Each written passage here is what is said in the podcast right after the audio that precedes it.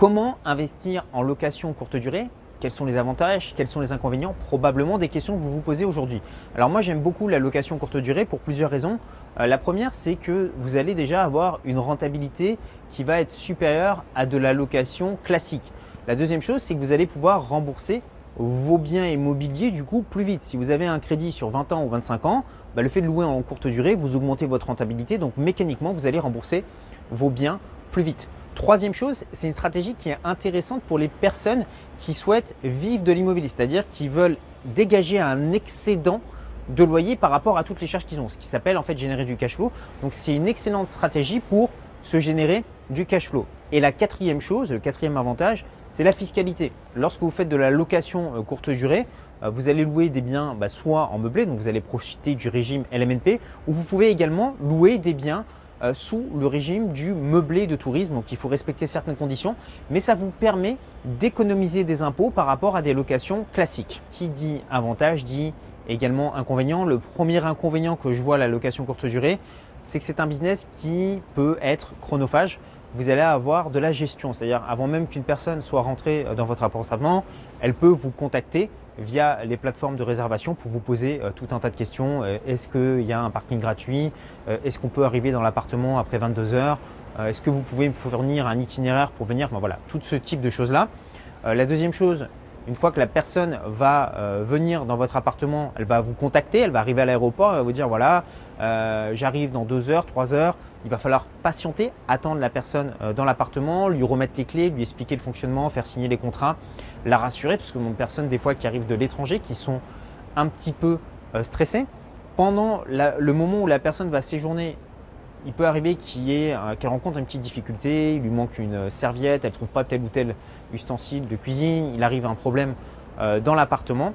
Et une fois que la personne quitte le logement, il va falloir vérifier que tout euh, soit correct, faire le ménage et tout remettre en place pour accueillir dans les meilleures conditions votre prochain locataire. Le troisième inconvénient, c'est la réticence que vous pouvez rencontrer autour de ce type d'activité. Par exemple, au niveau du voisinage, de la copropriété des syndics qui ne vont peut-être pas apprécier que vous fassiez euh, ce type de business ou euh, au niveau de la mairie qui va vous dire voilà, avant vous pouviez louer tant de jours et aujourd'hui ben, on n'est plus trop d'accord avec ça, vous allez devoir louer maintenant tant de jours je vous recommande toujours une chose avant d'acheter un bien pour en faire de la location courte durée, c'est de vous assurer que ce bien, si vous le louez en location classique, s'autofinance. Je rencontre trop de personnes qui se disent voilà, je vais acheter un bien, je vais faire la location courte durée, je vais avoir 10, 11, 12% de rentabilité, ça va bien se passer. Puis un jour, bah voilà, la, mairie interdit l'activité euh, dans leur ville ou ils se rendent compte qu'il y a un problème avec la copropriété, ils sont obligés d'arrêter l'activité et ils se retrouvent à payer plus de crédits et plus de charges qui ne rendent de loyer tous les mois. Donc, la règle numéro 1, acheter un bien déjà qui s'autofinance euh, en location classique et la location courte durée, c'est du bénéfice supplémentaire pour vous. Ne faites pas cette erreur. La deuxième erreur que je rencontre assez fréquemment, c'est les personnes qui vont louer leurs biens sur des plateformes type Airbnb. Pour moi, euh, lorsque l'on fait de la location courte durée, ce n'est pas forcément la plateforme qui est la plus adaptée euh, pour plusieurs raisons. Euh, la première, c'est que vous êtes en concurrence avec des particuliers qui vont aller louer leur logement pendant un week-end. Donc il y a un côté assez amateur par rapport à ça. La deuxième chose, c'est que sur ce type de plateforme, les prix que vous allez mettre bah, vont être tirés vers le bas par rapport aux autres utilisateurs qui eux ne sont pas forcément dans une logique de rentabilité. Donc si vous souhaitez faire de la location en courte durée, Airbnb ça peut être un bon complément, mais ce n'est pas forcément la plateforme que je vais vous recommander. La troisième erreur que je rencontre assez fréquemment, ce sont les personnes qui vont faire de la location courte durée en mode pirate, c'est-à-dire ils ne vont pas forcément avoir euh, les autorisations au niveau de la mairie ou ils n'ont pas forcément le droit de le faire euh, au niveau du règlement de copropriété. Donc là, je vous invite vraiment à faire euh, attention, parce que si un jour bah, vous avez un problème avec l'un de vos locataires dans votre appartement, bah, d'une, vous ne serez pas couvert. Et la deuxième chose, c'est que c'est illégal, donc vous risquez d'avoir des problèmes derrière. Donc fortement déconseillé. La quatrième erreur que je rencontre assez fréquemment, ce sont des personnes qui vont louer des biens qui ne sont pas du tout optimisés pour de la location courte durée. Ce sont des biens qui sont idéaux pour une habitation en tant que résidence principale. Par exemple, ils vont avoir un bien immobilier qui fait 70 euh, mètres carrés ou 80 mètres carrés et il y a un couchage dedans pour deux personnes quand on fait de la location courte durée, c'est inutile d'avoir autant d'espace pour deux personnes. Il vaut mieux optimiser l'espace ou acheter une plus petite surface, sinon bah, en rentabilité, vous allez perdre énormément d'argent. Ce qu'il vous faut si vous souhaitez réussir dans la location courte durée, c'est un système, un système qui soit peu chronophage, qui vous permette d'automatiser au maximum la gestion et qui apporte de l'autre côté la meilleure expérience possible aux personnes qui vont venir dans vos logements. Avant d'avoir mis en place ce système que je vais vous détailler euh, dans quelques instants, euh, moi je faisais toutes les erreurs possibles et inimaginables lorsque j'ai débuté.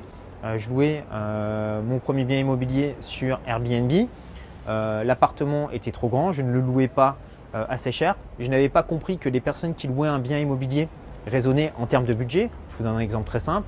vous mettez un bien en location à 100 euros, bah, si vous avez deux personnes, enfin votre bien peut accueillir deux personnes, bah, le budget par personne il est de 50 euros. Maintenant, si vous avez quatre personnes qui peuvent louer ce logement, bah, le budget par personne est de 25 euros. Donc il y aura beaucoup plus de personnes qui seront prêtes à louer un bien 100 euros qui peut accueillir quatre personnes que de personnes qui vont louer un bien qui vaut 100 euros qui ne peut accueillir que deux personnes. Maintenant, vous vous dites peut-être euh, tout ça euh, c'est très intéressant, mais moi j'aimerais bien avoir euh, ton système, c'est-à-dire une liste d'étapes à suivre pour être sûr de ne pas faire d'erreur le système, il y a 10 étapes. La première étape, c'est de vérifier au niveau de votre mairie quelle est la légalité au niveau de la location saisonnière. Est-ce que vous avez le droit de le faire?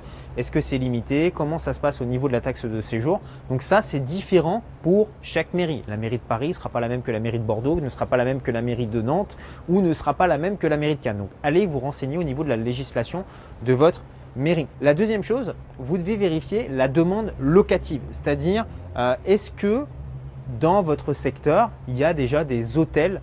Est-ce qu'il y a déjà d'autres euh, hébergements? Et est-ce qu'il y a de la demande par rapport à ça? Donc pour ça c'est très simple, vous rendez sur une plateforme comme Airbnb, Booking, vous regardez euh, les différents logements qu'il y a dans le quartier et vous regardez le nombre de commentaires, le nombre de fois où les logements ont été réservés. Si vous voyez que vous avez des logements qui ont été réservés plus de 500 fois ou plus de 1000 fois, bah, probablement qu'il y a de la demande locative pour de la location courte durée. La troisième chose, c'est au niveau de la rénovation du bien immobilier. Lorsque vous rénovez un bien, il va falloir le rénover avec goût et surtout soigner les travaux. Si vous faites des travaux, excusez-moi l'expression, mais à l'arrache, bah après derrière vous allez avoir des problèmes euh, de plomberie, des problèmes d'électricité. Et ça, c'est des choses que vous allez toujours devoir corriger et qui vont vous apporter des problèmes avec vos locataires. Donc les travaux doivent être extrêmement bien faits euh, dès le départ pour éviter d'avoir des problèmes par la suite. Euh, la pire erreur que je puisse voir lors de la location courte durée, c'est les gens qui vont mettre des sanibroyeurs dans les toilettes. Ah bah, vous pouvez être sûr qu'à chaque fois les gens vont jeter des choses dedans et que les toilettes vont être bouchées. Donc ça, euh, c'est directement exclu. Si je sais que moi un bien, euh, lorsque j'installe la plomberie, il y a ce type d'installation à faire, je ne le prends pas, je le signe même pas. quatrième chose, vous devez prévoir assez de couchage dans le bien immobilier. Posez-vous toujours cette question. Vous savez que les gens raisonnent par budget est-ce que je peux accueillir deux personnes, trois personnes ou quatre personnes? Le plus de personnes vous pourrez accueillir dans votre bien immobilier, le mieux vous serez rémunéré. Cinquième chose, vous devez faire venir un photographe professionnel. Prenez conscience que les gens qui vont réserver votre appartement réservent à distance. Sur quoi est-ce qu'ils peuvent se décider? Sur deux choses, la qualité des photos et le texte. Si vous avez un super appartement mais que les photos sont nuls, eh ben, les personnes ne vont pas réserver votre logement. La sixième chose, c'est d'automatiser la vente. Alors ça, c'est extrêmement important. Les gens ne le comprennent pas. Euh, ils font, euh, ils se disent, bah voilà, je vais louer mon appartement un week-end, c'est simple, etc. Non, en fait, vous devez avoir des messages qui soient euh, préprogrammés, que ce soit au niveau de la taxe de séjour, des paiements pour l'accueil des gens.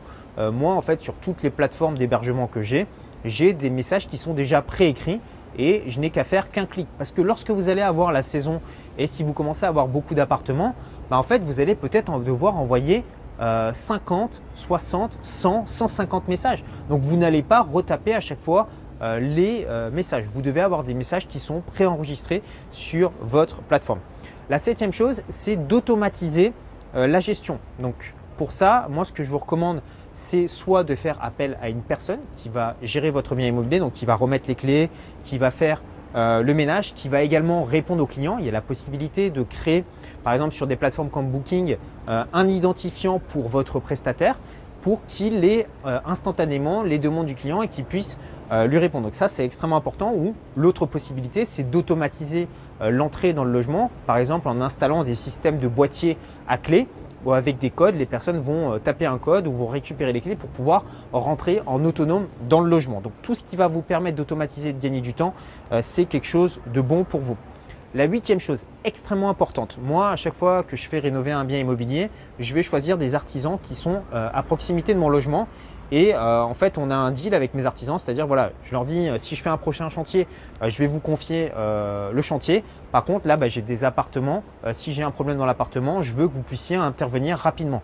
Donc très souvent, ça m'est arrivé que mes artisans bah, me dépannent pour un problème de fuite, un problème d'électricité ou un problème de chauffe-eau qui avait sauté. Voilà, l'artisan vient et vient me dépanner. Donc ça, c'est important d'avoir une équipe à ce niveau-là. La neuvième chose, vous devez vous concentrer sur le fait d'améliorer l'expérience de votre client. Un client, qu'est-ce qu'il attend quand il rentre dans votre logement? C'est que le ménage soit fait euh, parfaitement. Euh, pas de cheveux qui traînent, que tout soit clean, que ça sente bon. Donc ça, c'est vraiment la base. Euh, que les draps soient repassés. Enfin, vous voyez, tout ce type de choses-là, les locataires ne vont pas vous le pardonner.